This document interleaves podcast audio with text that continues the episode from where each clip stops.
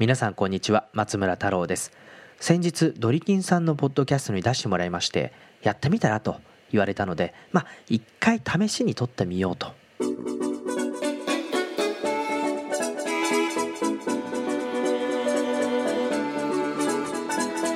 ポッドキャスト撮るって本当大変ですよね。話考えて音楽決めてゲストアレンジしてそしてファンの音がうならない Mac に買い替えてもうドリキンさんのですね豆さとこだわりに頭が下がるばっかりです。改めましてこんにちは。松村太郎です。もう音声メディアずっとやりたいなと思ってたんですけれどもこう構想ばかり膨らんで早3年という状況ですので、まあ、ここは一つドリキンさんに背中を押されたという形でお試し版の番組を作ってみようということになりました。13分間ですけれどもお付き合いくださいませ。レディオドットタロサイト。パイロット版をお届け。テクノロジーの巨人を定点観測して業界全体を読み解こう。C ネットジャパンで連載中のアップルニュース一気読みから気になるニュースをピックアップします。先週のトピックまずはおさらいしていきましょう。映画「スティーブ・ジョブス。10月9日にニューヨークとロサンゼルスで公開されましたが地元サンフランシスコでも上映が始まっています。スティーブ・オズニアク氏はエジソンのように歴史に刻まれるだろうとして正しく描かれているとの評価をしています。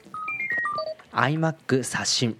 やっと来ましたね。21.5インチモデルの iMac にレティナ 4K ディスプレイモデルが追加されました。そして27インチモデルは 5K モデルオンリーになりました。しかもですねディスプレイが P3 というこれまでより25%の色を多く表現できるそんなディスプレイになっていて質の向上もされています。悪いニュースですね。アップルに巨額の賠償金の可能性です。A7、A8、A8X プロセッサについてウィスコンシン大学が保有する処理効率を高める特許技術これを侵害したとして8億ドルもの賠償金を支払う可能性が出てきました。これにとどまらず最新の iPhone6S 6S プラスそして iPad Pro にも搭載される A9 A9X プロセッサについても同様の侵害があるとして新たな裁判が起こされています。発売後1ヶ月を過ぎようとしている iPhone6S、6S プラス早いですね。月日というのは、まあ、C ネットにも、えー、詳細なレビューが掲載されているんですけれども皆さんのお気に入りの機能は何でしょうか？僕は iPhone6S プラスを使い始めてるんですけれども 20g 重たくなったっていうのがですね意外と手首にきます。けど動画の光学手ブレ補正これはなかなか素晴らしいですね。気に入っています。セキュリティ製品アップデートは2件あります。1つ目は個人情報の漏洩の恐れがある複数のアプリを App Store から削除したというもの。これは広告ブロックアプリを、えー、ルート証明を取得する仕組みで利用するアプリについてユーザーの個人情報を外部からアクセスできてしまうということで削除する措置が取られています。また iPhone6、iPhone6 プラスこれまだ併売されている旧モデルなんですけれどもこれがさらっと Bluetooth4.2 のサポートになりました。皆さんの気になるニュースは何だったでしょうか？iMac 悩ましいですね。4K の21.5インチ。いいんですけど AMD 搭載のモデルがないんですよ。これはどうしたものか。Apple ニュース一気読みのコーナーでした。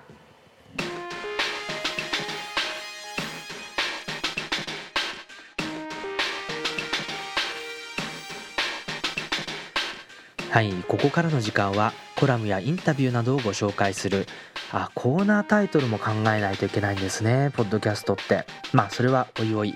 ぜひ皆さんも考えてください。今回はパイロット版ということでポッドキャストについて話していきたいと思います。実はポッドキャスト意外と関わりが深くてですね大学時代ブログの研究の前は実はポッドキャストを研究してました。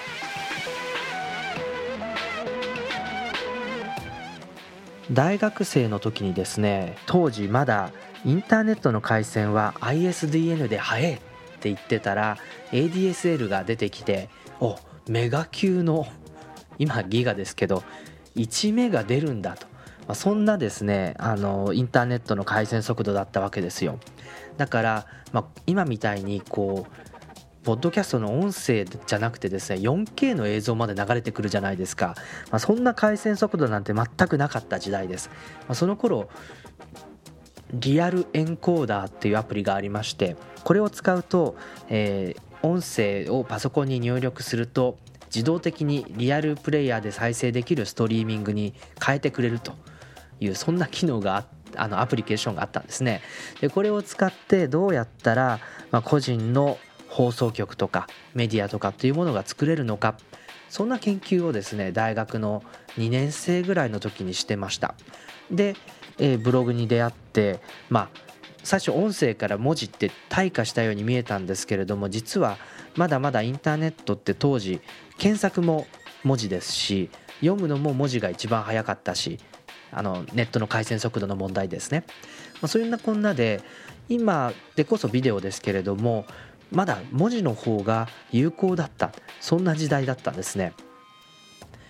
なので、えー、ブログの研究に切り替えて結果的には、えー、誰も周りでやってなかったので自分で書き始めてそれで、えー、C ネットジャパンで連載が始まって今のお仕事になったと。そんな経緯だったんです。だからポッドキャストに興味を持たなければまだ当時ポッドキャストって名前ついてなかったですけれども、まあ、この個人放送とかストリーミングとかそういったものに興味がなかったら今の仕事をやってなかったまあ、それぐらい関係性があるんですね。でも本当にあの今でこそですね iPhone で撮ってタンブラーかなんかに流し込んでしまえばすぐに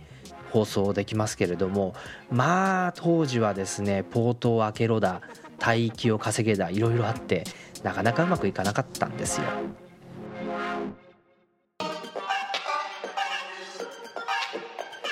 ハッシュタグのコーナーです。ハッシュタグとはソーシャルメディアで話題をまとめるシャープ〇〇のこと。先週僕が注目していたタグは XT10 カメラの話題です。富士フィルムのミラーレスカメラなんですが AdobeMax の6000人の参加者全員にこのカメラが配られましたすごいですよね。まあでも5年ぶりにカメラを新しくするとですねその進化たるや素晴らしい。どの写真もなんか見違えるようになります。でまあ写真のねこうカメラが補ってくれる部分っていうのはほんの少しですのでまああとは腕次第ですよね。でも写真に向き合ういいきっかけをこの新しいカメラにもらった気がして、まあ、もうちょっと頑張ろうかなというふうに思っております。さあ今週のハッシュタグ AppleTV にしましょう。10月26日発売その週のうちに届くというこの新しいセットトップボックス。いかに？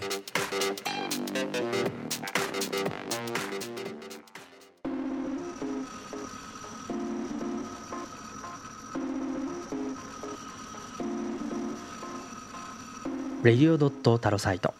パイロット版をバークレーからお届けしております。来週は多分東京からお届けすることになると思いますって。来週やるつもりでいるからずずしいですよね。パイロット版だって言ってるのに。先ほどは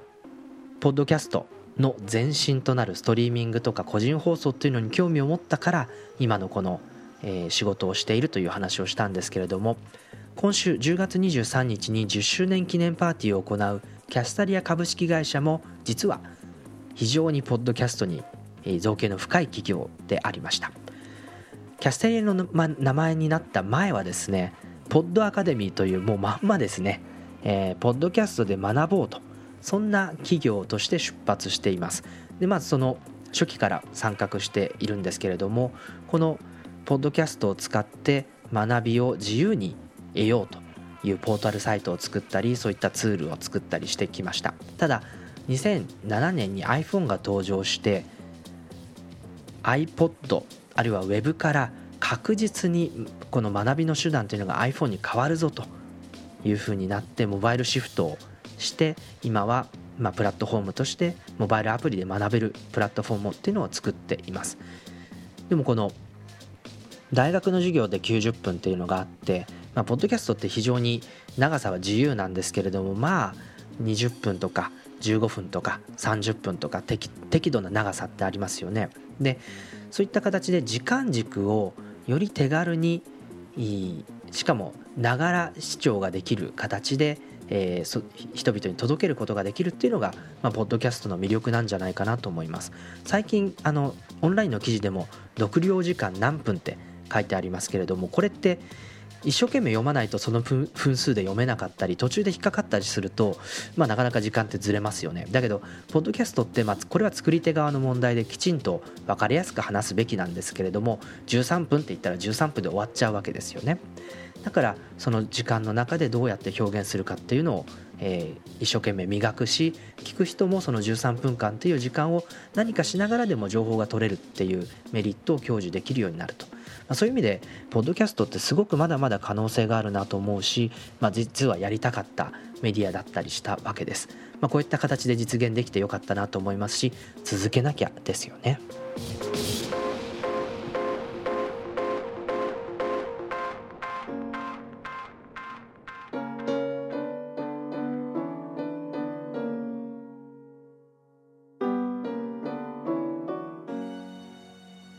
レディオタルサイトパイロット版ということでキュッと短く13分でお届けしております。エンディングということでそれっぽい音楽が流れてきましたけれどもえ今日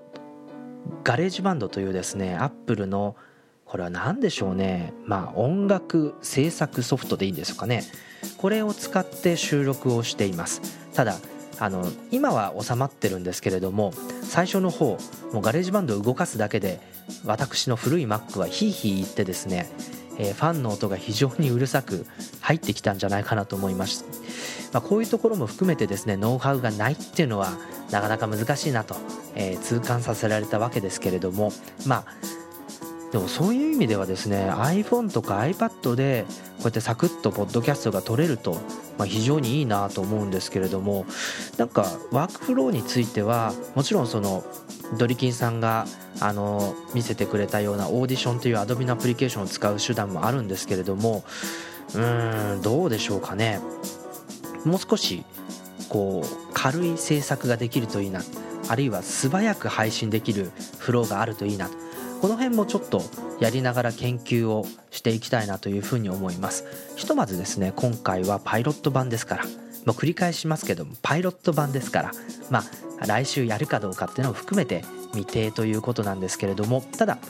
なんとなくあの感触はつかめた感じがしてきましたので、えー、ぜひ続けていきたいなということでぜひまたフィードバック等々コメントいただければと思いますがちなみにこれこっそりと公開しますのでえー、ひっそりと聞いていただければと思います。松村太郎でした。それではまたいつか。